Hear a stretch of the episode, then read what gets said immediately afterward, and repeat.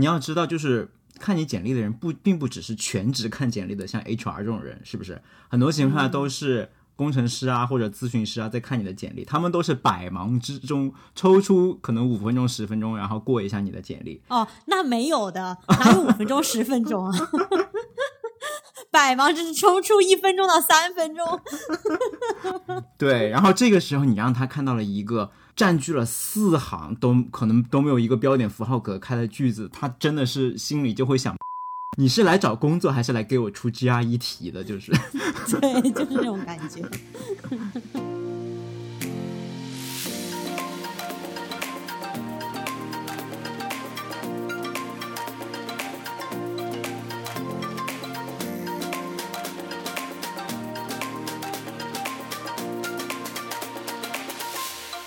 大家好，欢迎来到三言两语，我是主播 Harry。我是主播 Emma。这期节目呢，我们想跟大家聊聊写简历的问题。为什么会想到这个话题？就是因为最近有一个小故事发生在我和 Emma 身上。大家都知道，最近到了春招嘛，又到了就是投简历找工作的时候。然后我呢有一个好朋友，就让我帮他改了一下简历。嗯，他同时也是 Emma 的好朋友，对。所以呢，在我给这位朋友改完简历了以后，我就把这份简历又递给 Emma 做了一个第二遍的修改。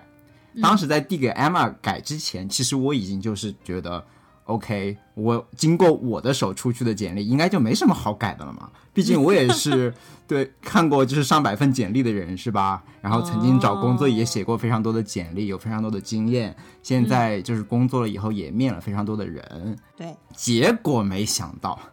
，Emma 给我返回来的简历又是一页纸的 comments，而且呢每个 comment 我看了以后都是心服口服，觉得非常的精准，一针见血，所以足可见，Emma 作为一位在顶级咨咨询公司供职的员工，还是有非常惊人的写简历的能力，which is out of my expectation，就是我是之前完全没有意料到的，对，所以。所以我觉得很有必要，就是把 Emma 也请到这期节目来哦，不是请到这期节目，所以很有必要这。期节目是你的吗？完蛋完蛋！开场三分钟，两两位主播聊崩了是吗？聊崩了已经。所以我觉得就简历这个话题，我跟艾玛就是都会有一些非常好的输出给大家，能让大家利用到即将到来的春招过程中。对，我就我们就是觉得可以把我们在写简历上面学到的东西，以及曾经踩过的雷分享给大家，希望对大家有所帮助。嗯，那我们就废话少说，开始吧。嗯，开始吧。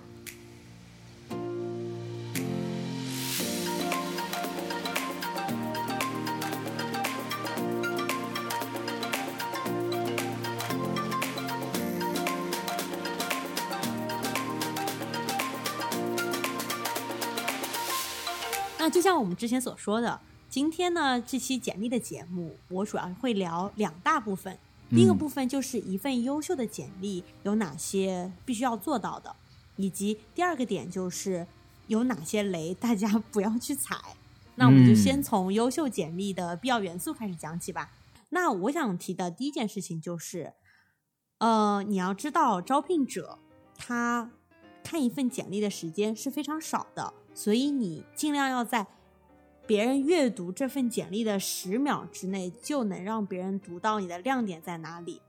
那你想，一个人读简历，他一定是从上往下看，以及每个人读句子是从左往右看的嘛？所以就相当于你的亮点最好就是在简历的上半部分，以及你句子的一开始，就是句子的左边出现。如果一个招聘者在可能读了几十秒你的简历之后，都还没有看到你的亮点在哪里，也许他还没有读完这份简历，但是他很有可能就不会往下读了。所以呢，如果你非常突出的地方在这个简历的后半部分的话，那其实就非常的可惜，对吧？因为你的简历可能就已经被扔进了垃圾桶。我觉得大家要明白，就是人其实都是先入为主的，他一定是会把首先映入眼帘的那些内容作为这个简历背后这个人的第一印象。所以呢，我们一定要把你最亮点的部分要让大家第一时间看到。关于这个原则，其实有非常多的技巧。我这里可以举例说一个小技巧，是我当时在读研究生的时候，在我们学校的 Career Center 学到的。当时我学到这个 tip 的时候，我就完全就是 blow my mind。虽然我现在是做 IT 工作的嘛，但是我的本科专业并不是那么的科班出身，我不是学计算机的，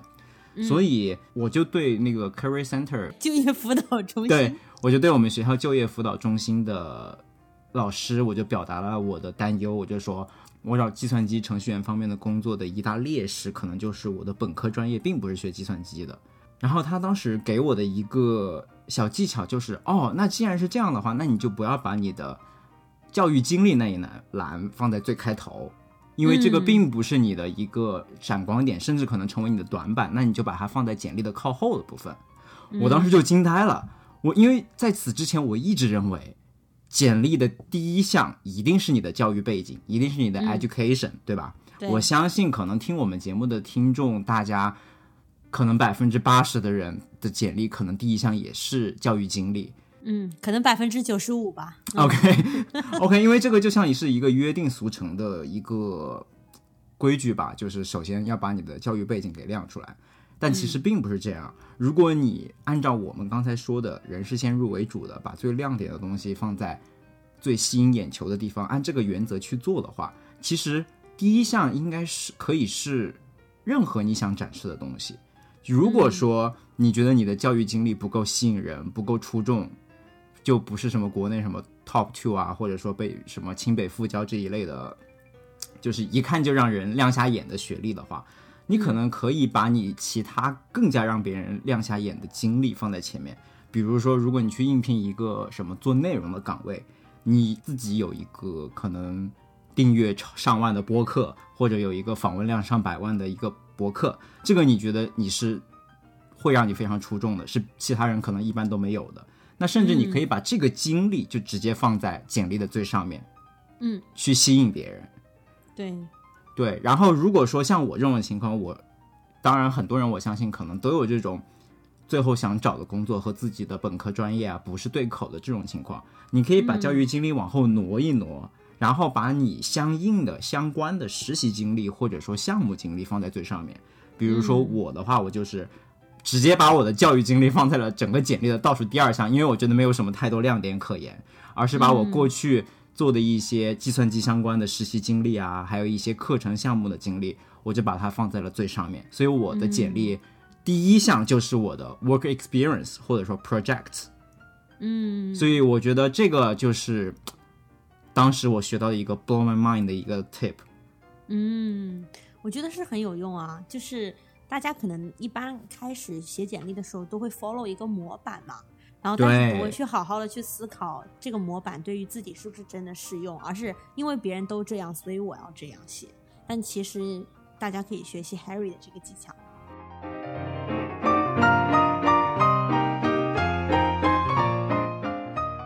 和这个十秒内就读到亮点相关的呢，我还有一个点就是，亮点主要应该突出成就的结果，而不是完成这个成就的过程。因为大家一般在写某一段经历的这个小点的时候，我们叫做 bullet points 嘛。你在 bullet points，很多人都会以一个动词开头，然后就讲说：“哦，我做了什么什么什么什么。”那这样子的话，其实你就相当于没有把亮点放在一个句子的最左边。嗯，因为很多工作。这个面试者啊，或者这个招聘官，他其实在乎的是你最后达成了什么样子的结果，而不见得最在乎的是你达成这个结果的过程是什么。所以呢，我推荐大家写简历，一开始是你达成了什么什么什么，通过什么什么什么样的过程，这样子呢，你还是包含了过程。就是有一个你是怎么做到的，因为这样子会显得你这个结果比较真实，而且可能这个过程里面也是包括一些这个工作所需要的技术细节，所以它也是必要的。但是你通过这样子的句式，你就把呃过程放在了这个句子的右边，而把这个结果放在了这个句子的左边，也就是别人会一开始读到的地方。然后除此以外呢，如果你能量化这个结果的话，会更好。比如说。你呃，我可以举个例子，比如说，嗯，你是这个学生会的主席，然后你就想说，在这个学生会的这个主席期间，你的第一个小点，你写的是哦，增加会员五十个人，但是呢，可能这个已经是很量化的，那这是很好。你没有只写增加了会员人数，对吧？你写了增加会员五十个人，但是呢，由于别人不知道你这是一个五百个人的这个组织，还是一个五十个人的组织，你如果原来只有五十个人组织，你事实上增加了会员百分之一百。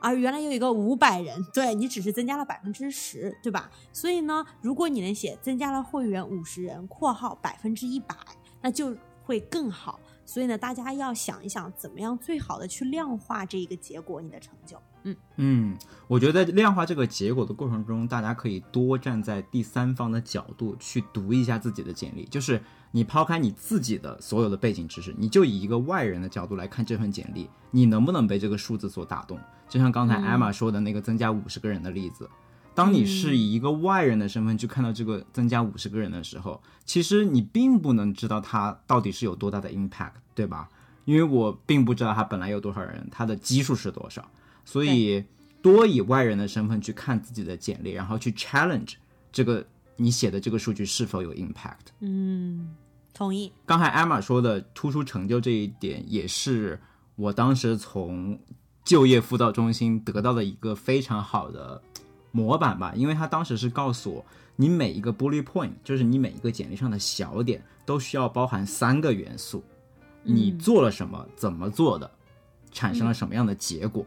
啊，然后刚才艾玛的建议就是说，把这个最后做了结果这一部分，把它放在更加靠前和显眼的位置，对吧？嗯，对，啊，另外一个从这里衍生出来的一个技巧呢，就是除了你就是在摆放位置上可以达到就是吸引眼球的目的，还有一另外一个你想吸引别人眼球的目的就是增加篇幅。你在一份简历上会列出自己不同的经历和不同的项目嘛？嗯然后别人会自然而然的认为你篇幅长的项目一定是最重要的。当他时间很有限的时候，他就会 focus 就聚焦在那些你写了大段大段文字的那种项目上，因为他觉得这个是你最想展示的，肯定是你最厉害的一个项目。嗯所以，就是我们在写简历的时候，也要去尽量的迎合这种看简历的这种直觉，最亮的项目、最有影响力的项目，一定要给他最足够的篇幅。嗯，那跟这个相关的，其实大家不要误以为是哦，你有一个项目经历，然后你就一个 bullet point 写上个四行，这也是不推荐的。我觉得 Harry 他的意思就是指，比如说你有一段经历是特别重要的，然后呢，你其实可以给他三四个 bullet points 都是没有问题的。其实反而比较忌讳的就是那种，呃，就是跟这个相对应的有个比较忌讳的点就是。你同样一个，比如说工作经历啊，或者项目经历里面，可能四五个经历，每一个经历下面就只有一两个 bullet points，嗯，这个就是不推荐，就是相当于跟你刚才讲的那个是相反的一种做法嘛，对吧？大家对，这样就会给这个看简历的人一种印象，仿佛就是 OK，我应该是做了很多有的没的，但其实呢，每个呢也好像没有花出很多的精力，也没有做出什么很显眼的成果来，就会给人一种这样子的印象。就是每个经历都是划了一下水，这样，嗯，嗯就会给别人一一种这样的感觉吧。虽然它不一定是真的，但是这个就是面试者会形成的一种偏见，由于你的简历造成的。对，对，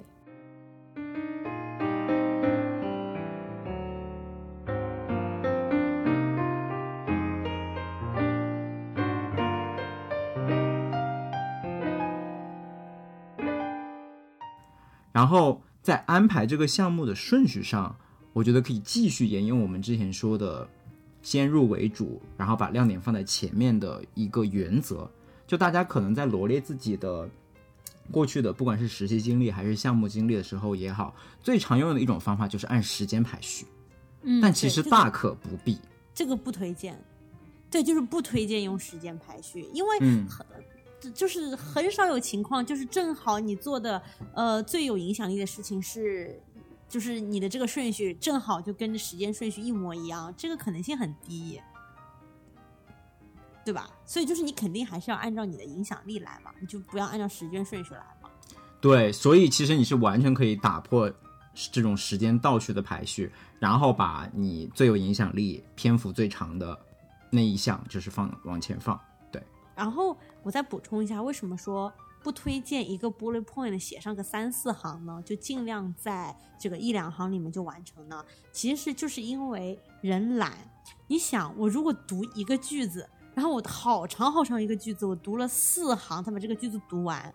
除非你这个真的是一个超级厉害的成就，然后没有办法用一两行解释清楚，必须要让我读到三四行，嗯，就相当于是你给了面试者一个很高的期待，以及很大的一个努力，我才去把这一个句子一口气读完。如果最后发现其实也没什么的话，就会很气。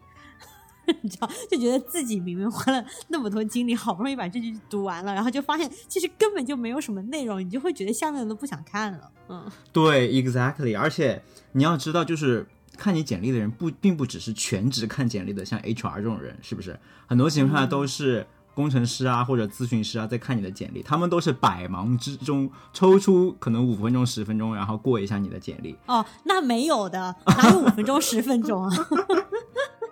百忙之中抽出一分钟到三分钟。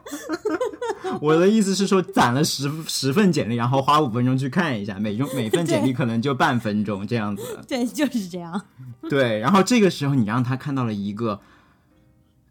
占据了四行都可能都没有一个标点符号隔开的句子，他真的是心里就会想骂娘，然后说你是来找工作还是来给我出 GRE 题的？就是，对，就是这种感觉。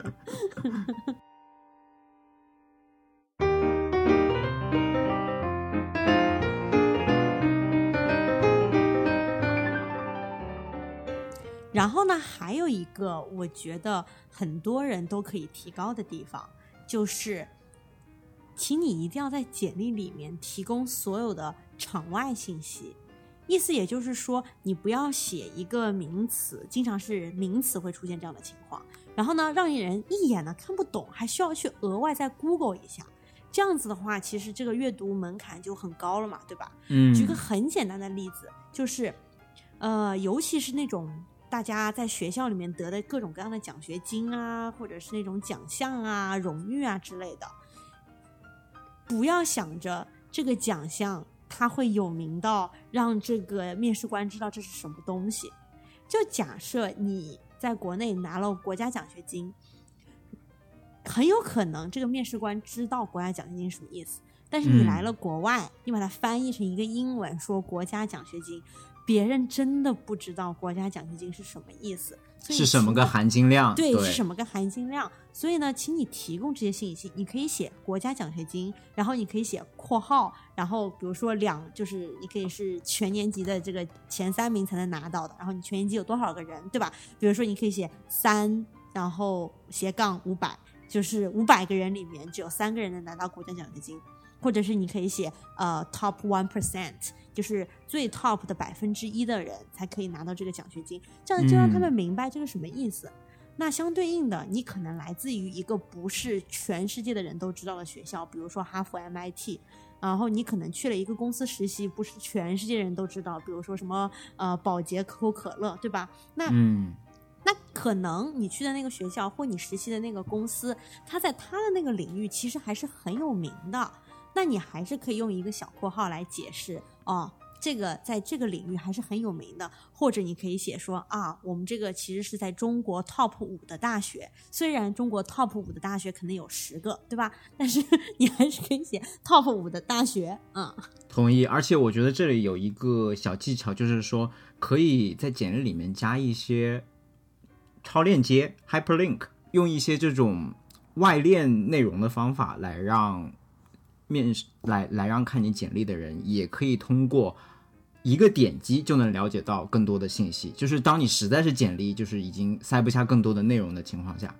比如说你有一份你有一份特别好的研究。被某某某报纸报道了，甚至还在网上有相应的新闻的话，在你简单的只是说 OK 被，比如说被 CCTV 报道之后，你还可以在这个被 CCTV 报道对插入一个超链接嘛，对，在这个关键词下可以插入一个超链接，然后如果面试者真的对你这个经历很感兴趣的话，他可以通过一个点击就能直接看到你当时报道的一些消息。嗯，我觉得像这样的情况的话，就是非常适合那种你知道面试官会花时间在你这个上面的。就比如说那种 experience hire 啊，然后或者 executive hire，就是这些人，你知道可能跟你竞争这个工作的，也就是可能三五个人，或者是那种有些 startup，他收到的简历就比较少，然后呢，他对于每一个 hire 的人，他都特别特别在乎，在这种情况下，这样的做法就很好用。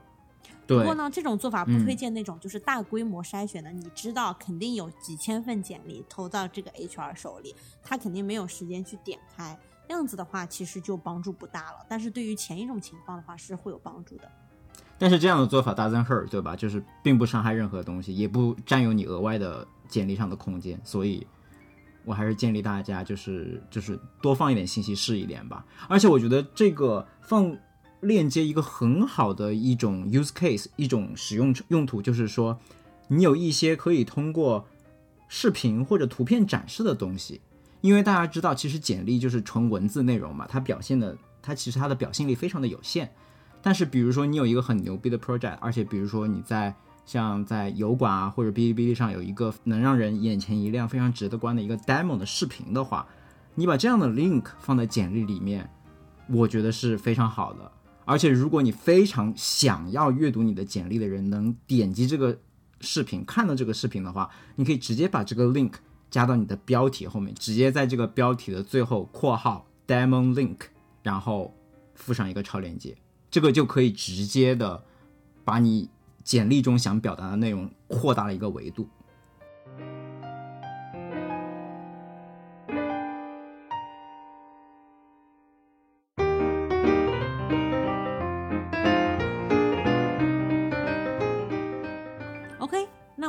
来再来聊一聊简历当中不要踩的雷。嗯，那我觉得大家其实最常听到的就是千万不要出现错别字。但是即使是这样，在我改过的几十份简历当中，一个错别字都没有的简历几乎没有。你敢信吗？因为不仅有的时候会有拼错，还有的时候会有那种就是简写的标点啊，可能就漏了一个点或者漏了一个逗号等等等等，就是都会有这样子情况出现。所以大家的话，不仅要自己检查，最好也就是让别人帮你一起检查一下会比较好。嗯，然后还有一个就是除了简历，会有人把 cover letter 里面就是那个。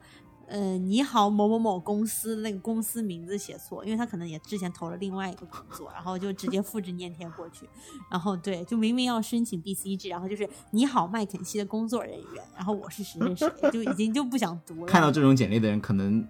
第一步先把这个人给过滤掉，第二步跟旁边的同事分享一下这个笑话。对，exactly。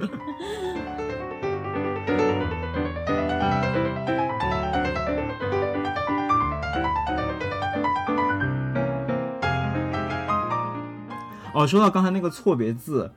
其实我觉得 Emma 这这里真的抠的很细，因为说的刚就刚才我们不是说有一个朋友就是改简历嘛，嗯，我当时看了一遍以后，我是万万没有想到，经过我的手出去的这份简历到了 Emma 那里居然还有错别字，但是这样的错别字偏偏是不能被 Word 文档所抓住的，比如说像你刚才说的那个缩写，就我那个朋友是读博的嘛，他就在简历上面要写 PhD，就是说他的学位。结果他写的是 P H 点 D，然后这个错误就被 Emma 抓到了，因为真正 P H D 的缩写的正规写法应该是 P H 点 D 点，然后我那个朋友就少了一个点。嗯，对，因为就是缩写嘛，就是如果你那个词缩写了，你后面就要有一个点，那个点就是意味着你缩写了，嗯。所以 D 它其实是缩写了 Doctor，所以你也是要点的。然后很多时候，比如说大家想要举例嘛，就比如说 for example，有的人会用一点 G 点或者是 I 点一点，对吧？这些都是 for example。但是呢，for example 后面是要有逗号的，所以很多人他们就会忘记，不仅是要缩写，你后面还有一个逗号，所以是 I 点一点逗号，你才开始要写别的东西。所以这里面其实是很容易出现这些呃语法或者拼写错误的，大家不要小看这些，嗯。哎，但是这我就好奇了，真的一个标点就那么重要吗？啊，不会啊。但是就是说，所以我觉得错别字不是说一定不能出现，但是至少你的关键信息里面不要出现错别字。比如说那个 PhD，对吧？别人就会觉得你已经读了一个 PhD 了，你不知道 PhD 怎么缩写，是不是有点过分？对吧？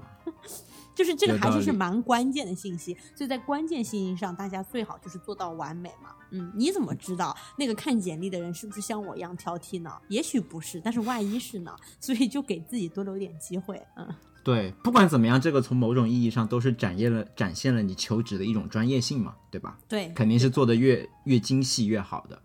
嗯，对的。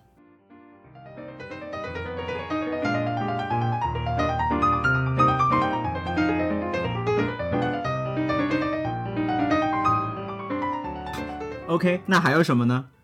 嗯，还有一种的话就是，呃，可能有一些人他会申请不同类型的工作，比如说，啊，我以前也是读博士的，我可以选择去申请咨询的工作，我可以选择跟我专业特别对口的那种 industry 的 job，就是 be a scientist，对吧？然后我也可能留在学界，然后我就申请一个那种。呃，就是教职。那这种不同的工作类型的话，就是非常不推荐大家使用一份相同的简历，因为不同的工作类型，呃，面试官、应聘者 HR 他们所希望在简历上看到的东西是不一样的。那有一些人呢，他就是就是偷懒嘛，图简单，他就只用一份简历，然后呢就发给所有不同的工作，然后海投，啊这个其实是非常不推荐的，一定要根据你的这个工作类型。最好呢，能够也是根据你这个公司的这个特点来进行一定程度上的修改，甚至是大改。然后呢，就是有一个 tailor 的这个相对应的简历。嗯，哎，那我就好奇啊，比如说像 Emma 这样的读完博士想去找咨询工作的话，他的简历上还需要写他的，比如说论文发表这种东西吗？嗯，这个就是一个非常好的问题。我们呢之后会出一期专门的节目来讲一讲 咨询师的简历应该是什么样子的。嗯那希望大家继续关注我们的节目啦。那我可以在这里给一个非常简短的答案。那简短答案就是，你还是要写，但是你的写法不一样。你要有一种怎么样可以给不懂这些科研的人能写出一份仍然显得你很牛逼的这么一个版本。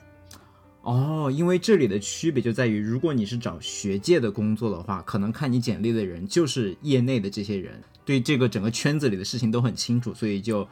看一，哪怕你有一些非常难懂的术语，他都能就是一秒就 get 到。但是如果你找咨询工作的话，看你简历的人可能都是一些非专业，就是在你这个专业来看，他们都是一些小白，所以你可能要以一种不同的措辞。就是给路人解释，对，其实就是给路人嗯解释你的研究，但是你又要突出你的优秀。然后呢，嗯所以说其实挺复杂的，就是无论是措辞还是篇幅上，呃，还有就是你要突出的重点都不一样。嗯，所以呢，我们还是会单独出一期节目的，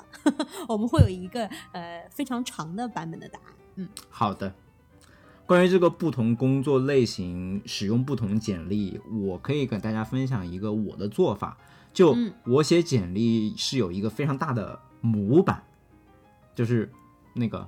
母亲的母的模板。嗯，嗯这个模板里面呢，其实就包含了我所有的经验、所有的 experience、所有过去做的实习啊、项目啊什么之类的。然后我就会去根据不同的职位筛选出一些相关的项目，然后把它做成我嗯最终版的简历。所以说，看上去这是一个模板，但是它是可以衍生出非常多不同版本的简历的。我就会根据、嗯就是可以生出不同的子版。对对，就会有非常多不同的子版。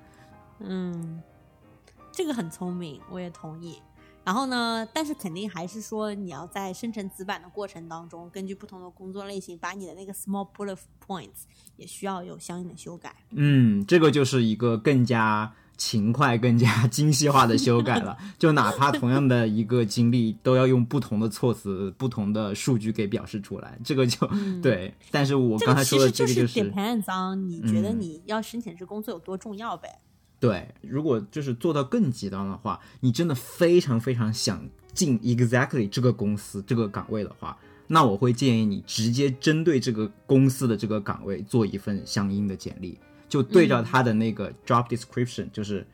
这个叫什么？对对对工作描写，一项一项把他想要的技能都塞进你的简历里面，这个我觉得是最完美的。对，同意。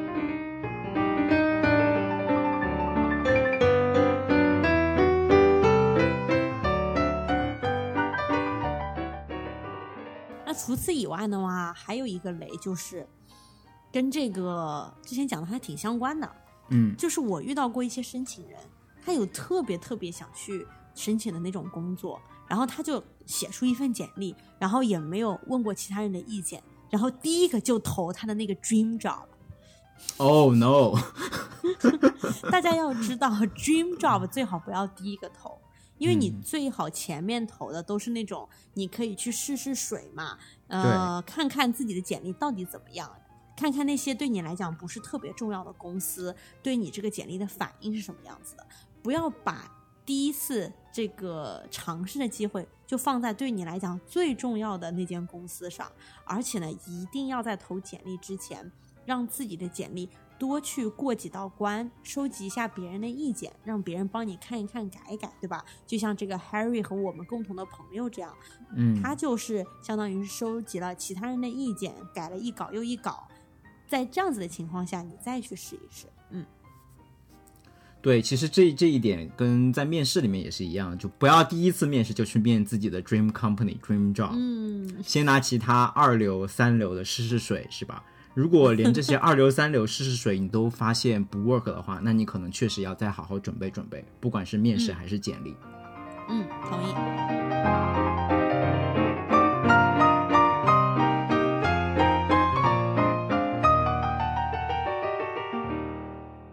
OK，那我最后再补充一点，但是最后这一点也并不是就是最不重要，last but not the least。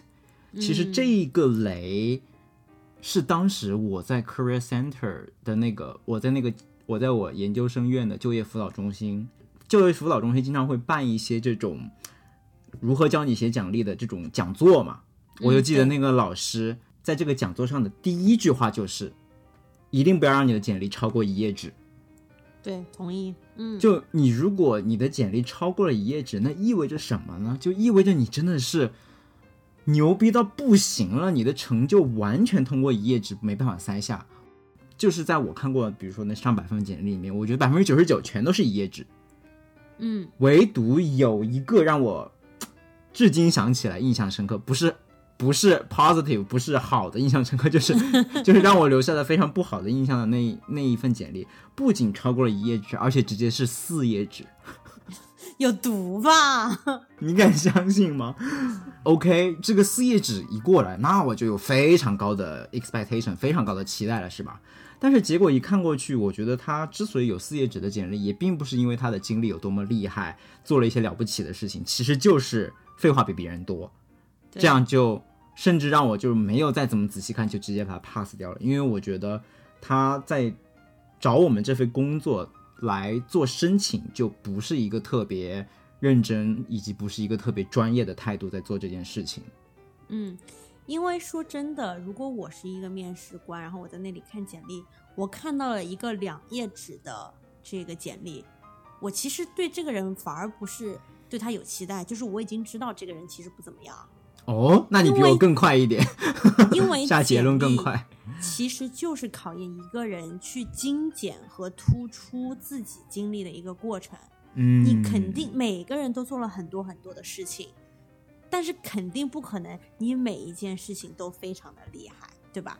而且事实上，越厉害的成就越不需要解释，因为完全有一个人可以说我是奥林匹克金牌拿了金牌，他不需要解释，嗯他只要写在那里，他只要那一行字就够了。我可以说我是。是呃，发明了什么什么的第一人，你可能也不需要什么解释，我拿了诺贝尔 奖，就不需要解释，对吧？嗯 就是你你如果觉得需要很多很多的篇幅去解释，可能这个事情它的影响力也没有那么大。确实，然后还有一个就说明你真的去精简你的语言，以及是突出重点是做的不好的，尤其是在咨询里面非常讲究八十二十，就是 eighty twenty。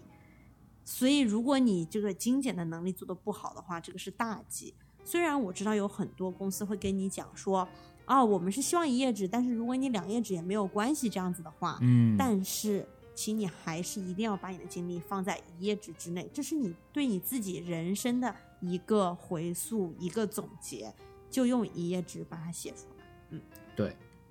其实一页纸的空间是非常大的，但是要看你去怎么利用它。你有的时候可以其实通过一些其他的方式，能把一页纸塞下更多的内容。当然，首当其冲的就是像刚刚才艾玛所说的，你要做好你咬文嚼字和提炼信息的工作，这个肯定是最重要的，保证你每一个出现在简历上的字都是有信息、有含金量的。当你满足了这个前提下，如果你还想填充信息的话，那我就会建议你去通过一些字号啊或者行间距的调整来利用好一张纸，因为确实我也看到过有些人，虽然它是一页纸。都是信息，但是它的并没有很好的利用这一页纸的空间。比如说，在这页纸最上面的教育经历就直接占了可能有八九行这样的空间，这会让我觉得，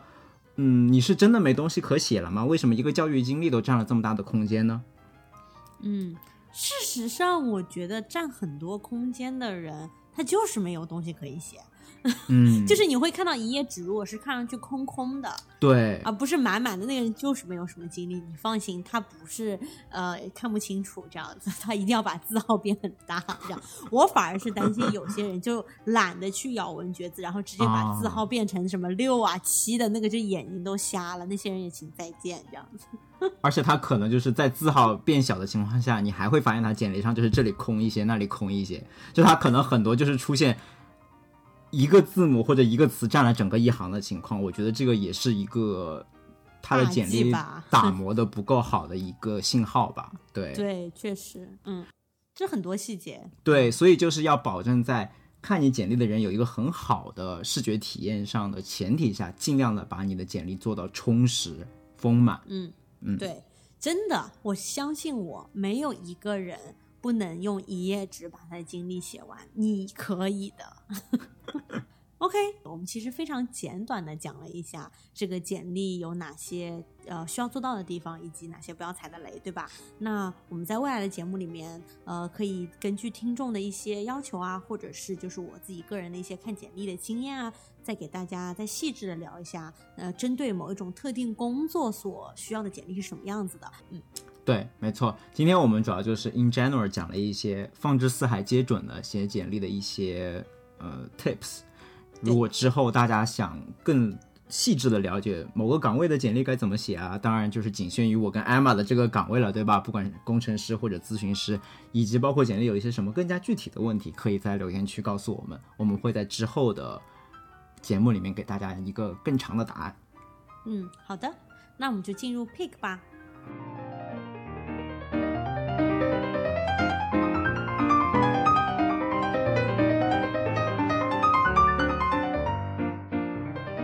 OK，Picks。好的，Harry 先来。那既然我们这期节目这么干，那我 Picks 我就来一个湿一点的了。好。今天这期节目的 Pick，其实我在这个周末已经给艾玛按头安利过了。对，而且我已经把这个安利给吃完了。对，以惊人的速度，艾玛都已经吃完了。这是个什么 Pick 呢？就是 Harry 其实平常不怎么看电视，也不怎么看电视剧。但是最近有部电视剧让我非常的着迷，相信很多我们的听众也已经注意到了这部国产的悬疑电视剧，叫做《开端》。嗯，全网爆火。作为一个非常注意养生的人，为了这部电视剧，我连黑眼圈都熬出来了。然后这部剧有三个让我觉得非常亮眼的地方。第一个，它是一部结合了悬疑和科幻的电视剧。在国内众多的电视剧里面，我觉得它开辟了一个新的品类。嗯，就如果经常看英美剧的人，其实大家都会看到各种各样带有科幻题材的电视剧。但是其实，在国内的电视剧里面，我觉得这个还是相对空白。我们可能看到了很多悬疑，可能看到了很多那种带有穿越性质的爱情狗血剧，但是却没有一个非常。悬疑加科幻的一部好的作品，而开端我觉得就实现了这个突破。嗯，所以它叫开端。哦，确实是一个好的开端。嗯。另外一个亮点呢，就是里面的演员真的是演技炸裂，不仅是主角，更可怕的是那些配角们。哎，我能补充一句吗？其实我有一个想小小吐槽的点，就是嗯我觉得主角们的演技跟配角一比，真的是 就是会有点心疼他们，因为配角都是老戏骨。甚至有一个配角，就是他的演技炸裂到成了又一个让我留下心理阴影的反派。我同意，就是活这么大岁数，我觉得应该不会有什么反派再会给我留下心理阴影了。但是这个人就是做到了，大家想知道是谁就去看吧。对对对，大家一定就是看完之后就这个心领神会，真的。嗯，然后第三个亮点就是说，大家知道，就这这部科幻剧，它其实是在把玩一个时间线的这么一个技巧，但是对它做的特别优秀的一点就是，它整个时间线非常的合理，所以能把一部非常有脑洞大开的悬疑科幻剧做得这么严谨，也能说明这是一部良心好剧。它对细节的把控是非常到位的。除了时间线以外，还有更多非常令人细思恐极的细节。这些是在我就是看完这部剧以后，又去看了一些这部剧的二创，有一些对剧里面细节的分析以后，我才领略到的，就是哦非常的值得玩味。那 Harry，我们这个节目之后，我们可以交流一下啊。呃，那这个 Harry 已经推荐了一个非常湿的 pick，好吗？我又要回到一个干的 pick，这个什么？我又要推荐一个电视剧，但呢，但是呢，这个电视剧发生在一个非常干旱的荒漠呃荒芜的沙漠里。哦，原来是这个干啊 对！OK，那这部剧呢，就是 Disney Plus 最近正在热播的《波巴费特之书》。呃，听众朋友们可能听过我之前聊到我非常喜欢的这个《曼达洛人》（Mandalorian） 这部剧，嗯对吧？嗯那《Mandalorian》就是这个《星战正传》这个呃的一个衍生剧。那 Boba Fett 呢，其实又是《Mandalorian》的衍生剧，所以它就是《星战正传》的衍生的衍生。现在这部剧在豆瓣上的评分是八点七，这个是还是很高的。也就是说，大家要知道，大概《星球大战》过去的三部电影的评分，其实在豆瓣上都不高。然后大家普遍都觉得，哎，《星球大战》还是去拍衍生吧，因为连衍生的衍生都比正传好看。这部剧呢，如果说《曼达洛人》是《星战》的西部片的话，那这部剧就是叫做《星战》的黑帮片。哦，大家完全不需要对 Boba Fett 这个人有多么大的理解或者了解，或者知道他在星球大战里面有一个怎么怎么样的历史。因为对于我来说，我一开始其实根本不在乎这个角色，我对 Boba Fett 这部剧有没有任何的期待，我自己也不是一个星战迷，对吧？但是我真的其实是没有想到，他可以把一部衍生的衍生拍的这么好。它其实第一、第二集是有点慢的，但是你会发现它真的是很好的在去铺垫、塑造人物，通过 Boba Fett 过去的时间线上的这些故事来讲述了他是怎么样决定放弃自己过去的生活，然后希望有一个自己的他称之为部落的这样的一个体验。他希望能够成为成立自己的帮派，所以说嗯他去杀掉原来的黑帮老大，然后自己做主，然后形成一个这样新的团体，是有他人生故事的一个原因的，是一步一步推进的，让大家会觉得这个人物塑造的很好，他做的事情逻辑非常合理，而且你也会跟这个主角产生共情。所以呢，我觉得这部剧是一个它节奏虽然不是很快，但是真的是很扎实的一部剧。然后，而且当然特效等等的也是非常的精良，画面嗯都是电影的质感，也是一如既往了。嗯，所以把这部剧推荐给大家。OK，无暇与君一席，有缘三言两语。想听到更多关于美国职场的正经闲聊，欢迎订阅我们的节目。如果喜欢我们的节目，也欢迎分享给你身边的朋友。咱们下期再见，拜拜，拜拜。